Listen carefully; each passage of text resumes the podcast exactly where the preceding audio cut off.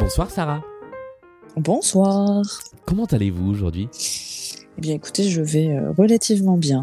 Euh, le confinement se poursuit et euh, commence peu à peu à toucher à sa fin. Ouais. On le maintient petit à petit et au maximum, hein, histoire d'éviter euh, d'aggraver la situation hospitalière et puis ben, d'éviter également de, contaminer des personnes qu'on peut côtoyer ou de se contaminer soi-même tout simplement. Ouais, effectivement, ouais. Euh, merci de, venir parler un petit peu dans, ce podcast à la maison.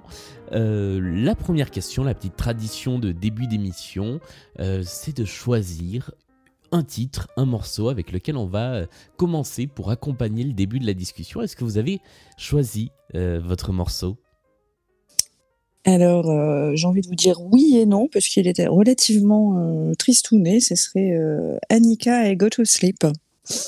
Eh bien, on va écouter ça le temps de, le temps de commencer cette discussion.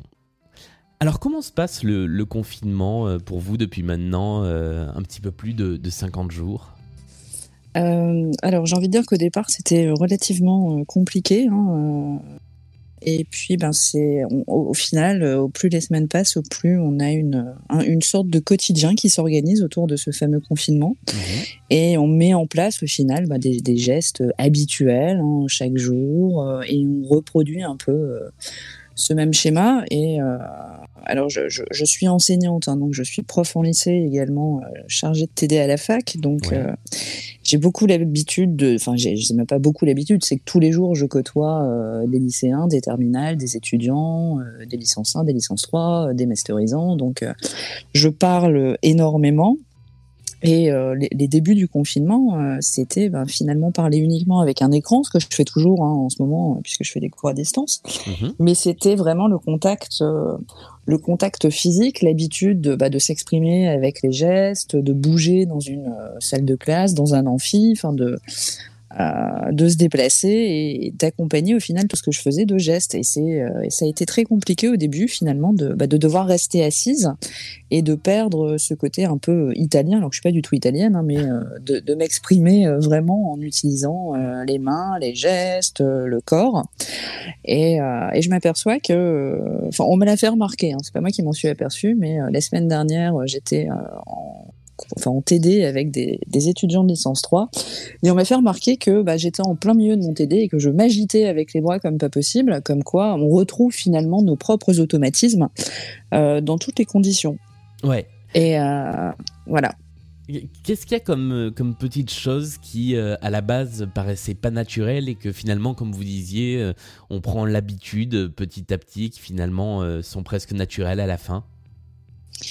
Euh, alors, que- quelque chose qui risque de faire beaucoup rire, mais le fait de, de faire des courses une fois tous les 15 jours, euh, déjà, et surtout de rentrer avec les fameuses courses et de tout passer à la lingette désinfectante. Oui. Mhm. J'ai l'impression d'être devenue une, une obsédée euh, de la lingette, et le pot de danette ou le tube de mayonnaise passé à la lingette, c'est quelque chose que je n'aurais jamais imaginé faire il y a encore trois mois, et qui maintenant est on ne peut plus naturel. Quoi. Je, je serais incapable de ranger des courses sans les avoir passées euh, à la lingette désinfectante auparavant. Quoi. Ça, c'est c'est vraiment le, le petit truc qui est devenu euh, hyper naturel euh, au final. Voilà, ça Ah c'est pour les actes du quotidien. Oui, oui, oui, la lingette. c'est- Ah non, mais alors c'est- drôle parce que moi je le fais aussi, euh, mais du coup c'est quelque chose qui est toujours pas naturel aujourd'hui encore. C'est-à-dire que c'est devenu un automatisme, mais ça reste un truc où je me dis à chaque fois que je le fais, euh, c'est pas la situation normale. C'est pour ça que c'est intéressant d'avoir d'avoir un autre point de vue sur euh, sur ce petit mécanisme. Non, de mon côté, c'est vraiment devenu euh, une sorte d'habitude normale, euh, tout comme, euh, je, je dis n'importe quoi, mais fermer la porte quand on rentre, quoi. C'est, Ouais.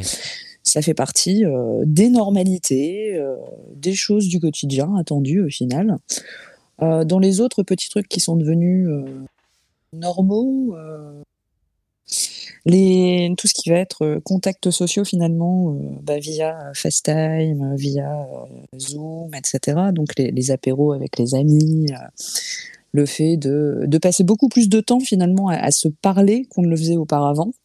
Et euh, on a aussi créé, enfin recréé une sorte de, de quotidien autour, enfin de quotidien, plutôt d'hebdomadaire autour de ça, puisqu'on a gardé aussi des moments où on se voyait hein, avant le confinement, mhm. par exemple le vendredi, etc. Et on se retrouve là dans la, normalité, hein, bah, chacun avec un verre d'un côté, un apéro d'un côté, et puis on papote de la semaine, on papote de plein de choses, mais à distance. Et ça aussi, euh, ça fait aussi partie bah, de, de, cette normalité finalement qui me dérange pas plus qu'autre chose, euh, même si bien évidemment j'ai très envie de voir mes amis euh, incessamment sous peu, hein, mais voilà, voilà, c'est.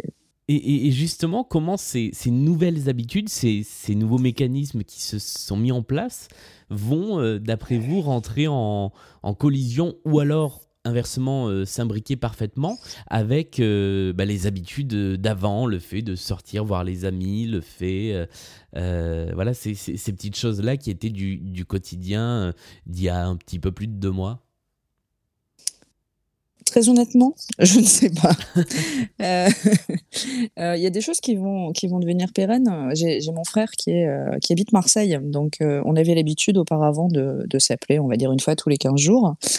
Et, euh, et, là, avec la, période hein, qui était très anxiogène, etc., en plus, il, est personnel soignant, donc euh, c'est encore plus compliqué euh, de mon côté et du sien. Mhm. Et on a pris aussi cette habitude de, de, se contacter beaucoup plus souvent, de faire des visios, de se parler. Donc ça, pour le coup, je pense que ça, ça perdurera dans l'avenir parce que on s'aperçoit tout de même que se donner des nouvelles plus d'une fois par semaine, bah, ça fait du bien, que ce soit à lui, que ce soit à moi, à la famille, etc. Et voilà, maintenant, pour mes amis, euh, ce qui va se passer, je pense que les, premiers temps du déconfinement, je pense pas qu'on va se retrouver comme ça euh, aussi rapidement, hein, parce que euh, on garde tous une crainte, hein, et, je pense qu'on a tous la même crainte, c'est-à-dire de, potentiellement contaminer nos parents qui sont beaucoup plus âgés que nous. Ouais. donc, je, pense que les premières semaines, on, va rester, enfin, on se verra, mais on se verra à l'extérieur en restant à distance euh, sans reprendre entre guillemets notre, nos habitudes précédentes et notre vie d'avant. Et puis, bah, il y a de fortes chances qu'on garde aussi un petit peu ces petites habitudes de se retrouver euh, une fois par semaine, un peu euh, en visio, afin de partager, afin de un verre, un apéro ou, voilà. Et puis, en termes de communication, enfin, on avait, enfin, pour ma part, tout au moins, j'avais énormément l'habitude d'envoyer des SMS, mais énormément de SMS. Ouais. J'en envoie beaucoup moins, étant donné que euh, je passe beaucoup plus de temps finalement à parler en direct. Donc euh, là, je pense que c'est aussi quelque chose qui va me faire revenir finalement vers le téléphone, quoi, vers l'appel, vers le vocal, puisque bah, entendre la voix de quelqu'un, c'est euh, aussi une forme de, sociabilité.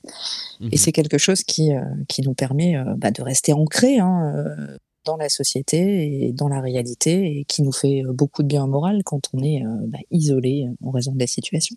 Ouais, et je, crois que ça a été d'ailleurs euh, chiffré par les, par les opérateurs de télécom qui ont tous vu euh, un, une chute des SMS au profit du retour des bons vieux appels téléphoniques. Ouais. C'est intéressant de voir que la, la voix a repris une place, euh, la voix et l'image, parce qu'il y a aussi les, les conversations FaceTime, Skype, tout ça, mm. qui ont repris une place assez importante dans les, dans les liens sociaux. Ouais. Oui, oui, non, c'est quelque chose qui, a été vraiment majeur. Et ça, pour le, la, réalité, c'est un gros changement hein, dans ma manière d'utiliser euh, mon iPhone. Euh, c'est pas quelque chose que je faisais auparavant. Hein. Si je reprends l'exemple de mon frère, combien de fois il m'a dit, mais de toute façon, tu n'appelles jamais. non, j'envoie des SMS. Alors que maintenant, on s'appelle. Ça change tout. Mais j'ai exactement le même constat de, de, mon côté et même je rajoute euh, un truc que je ne faisais jamais avant c'était, ou presque jamais, c'était les messages audio. Euh, qui est ce petit entre-deux entre les SMS et les, et les appels, les petits messages enregistrés, euh, quelle que soit la, la, plateforme. Et je me suis rendu compte que je me mettais à les utiliser. Euh, alors qu'avant, je voyais ça comme un truc de, de, jeunes euh, feignants qui n'avaient pas envie de taper les SMS. Et finalement, c'est bien pratique. Euh, pour vous, donc, il n'y a pas de reprise des, des, cours en présentiel, en tout cas pour l'instant, ni au lycée, ni à la fac. comment est-ce que vous, vous voyez les, les prochains mois ou les prochaines semaines de, de ce point de vue-là? Alors, les prochaines semaines, euh, je vais essayer de, de, séparer un peu le côté universitaire du côté euh, secondaire. Mhm. Universitaire, les partiels se déroulent la semaine prochaine. Euh, dans des conditions de partiels relativement bienveillantes, puisqu'on laisse une plage horaire assez large, hein, en cas de soucis techniques, tout bêtement. Et puis, bien après, on va récupérer nos copies anonymées, hein, donc on va corriger dans des conditions d'examen. Euh, de leur côté, eux, eh bien, euh, ils verront au résultat s'ils doivent passer des rattrapages ou pas. Et pour l'instant, on ne sait absolument pas si ça sera des rattrapages en présentiel ou en distanciel. On est un peu dans le flou. Mhm. Euh, donc voilà, donc entre guillemets, en dehors des corrections de partiel, l'année universitaire est terminée. Après, pour le secondaire, c'est une, une autre affaire parce qu'il a fallu vraiment tout réinventer.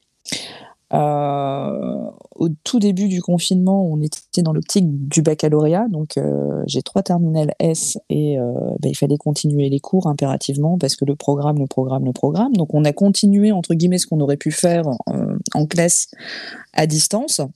Et puis petit à petit, ben, on a appris que le bac euh, était au contrôle continu, donc euh, ben, il a fallu aussi revoir le, programme et puis euh, l'alléger, faire autre chose, parce que finalement, quel est l'intérêt pour des élèves de série scientifique de faire un, un cours, enfin un chapitre sur Japon-Chine par exemple, hein, mmh alors que c'est pas quelque chose qui les passionne. Ouais. Donc on va, on consolide entre guillemets pour euh, ceux qui pourraient prendre l'histoire au rattrapage avec des cours particuliers, et puis ben pour les classes en général, on fait du cours à distance, mais sur des sujets qu'ils veulent aborder. Hein. D'accord. Euh, voilà, donc un exemple la semaine prochaine avec deux de mes terminales, je vais parler de la torture au Moyen Âge et à l'époque moderne. Enfin, aucun rapport avec le programme attendu. Ok, d'accord. Voilà. Et et j'ai donc vous dire, et pour les l'après 4 juillet, euh, alors là, je ne sais absolument rien, tout comme je ne sais pas ce que ça donnera non plus au mois de juin. Oui, là pour l'instant, je pense que personne n'y voit très clair sur, euh, sur, euh, sur ce que ça va donner à l'horizon de, de, plusieurs mois. avant de terminer, y il y avait un truc sur lequel je voulais revenir, une petite anecdote que vous avez partagée sur Twitter et qui m'avait beaucoup fait rire. donc vous êtes docteur en histoire. Oui. Sauf que quelqu'un est venu vous voir sur les réseaux sociaux en pensant que vous étiez docteur de façon générale. Alors en gros c'était ça, euh, pensant que ben, un docteur était forcément docteur en médecine et que donc quand on était docteur on était apte à soigner euh, des patients et donc ça a été euh, un grand moment hein, qui a duré tout de même un bon 24 heures où j'essayais désespérément d'expliquer. Ah oui ça a duré ça a duré tant que ça. Ah oui, oui, ça a été très long. et euh, au bout d'un moment, j'ai abandonné, j'ai bloqué la personne en question parce que après, c'était euh, bah, des insultes sur moi, mais entre guillemets, enfin voilà, c'était c'était ma personne j'étais assez grande pour me défendre. Mais après, c'est parti euh, notamment sur des insultes sur le personnel soignant, sur les médecins planqués, etc. Donc on était vraiment dans une dans une espèce de boucle spatio-temporelle assez compliquée à gérer. Et, euh, et en effet, c'était vraiment l'anecdote. Euh, ça date, hein, c'était début avril ou fin mars, je sais plus. On était encore dans les tout débuts du confinement avec euh, bah, cette volonté d'aider les soignants, les gens qui applaudissaient, qui le tout, était relié. Et, et là, bah, je, je, me faisais insulter parce que docteur en histoire, j'étais confiné chez moi et que j'étais pas dans un hôpital en train de soigner. des patients Covid. Je n'aurais pas été très utile. Hein. Euh, alors, dernière question, la même question que je pose euh, à tout le monde. Quel serait votre conseil euh, pour les gens qui nous écoutent pour passer bah, les prochaines semaines Donc, pas complètement confinés, mais disons en restant à la maison de la manière la plus, la plus sereine possible? Se faire plaisir, comme euh, on le peut, hein, se faire plaisir. Ça peut être pour ceux qui aiment la lecture, de, lire un bon roman, pour ceux qui aiment les séries, de passer du temps sur Netflix, pour ceux qui ont la chance d'avoir un jardin ou ne serait-ce qu'une terrasse, ben de, prendre le soleil s'ils en ont envie, enfin de, faire des choses qui euh, finalement nous font du, bien au cœur et, du bien au moral, parce que c'est très important aussi de, de penser à soi euh, en ce moment et de ne pas de, de ne pas être euh, dans une optique euh, de négation et euh, de se dire que c'est pire ailleurs et que donc il faut subir ce fameux confinement ou ces périodes difficiles. Non, il faut penser à se faire plaisir de, la façon dont on le veut et dont on l'aime, surtout pas se forcer à faire des choses. C'est des choses qui m'ont assez agacé, hein, ce qu'on a pu voir sur certaines unes de magazines féminins, etc. Euh, comment être musclé pendant le confinement, euh, comment ne pas prendre de poids pendant le confinement, comment avoir une belle peau pendant le confinement, ou des, choses plus généralistes, comment se cultiver pendant le confinement, comment voir des, des films euh, incontournables pendant le confinement. Oui, c'est bien, mais si on n'a pas envie de les voir, je vois pas l'intérêt de le faire. Chacun est libre de faire ce qu'il veut et de se faire plaisir de la manière dont il le souhaite pendant ces semaines assez compliquées. Merci beaucoup Sarah pour ces, euh, pour ces conseils euh, sages, je pense. C'est important de, de, se faire plaisir, ouais. Euh, et puis merci d'être venu discuter pendant un petit quart d'heure dans ce, dans ce podcast. Mais de rien, merci à vous. Et puis bah, pour les gens qui nous écoutent, on se retrouve dès demain avec une nouvelle, un nouveau témoignage de quelqu'un confiné à la maison. Salut à tous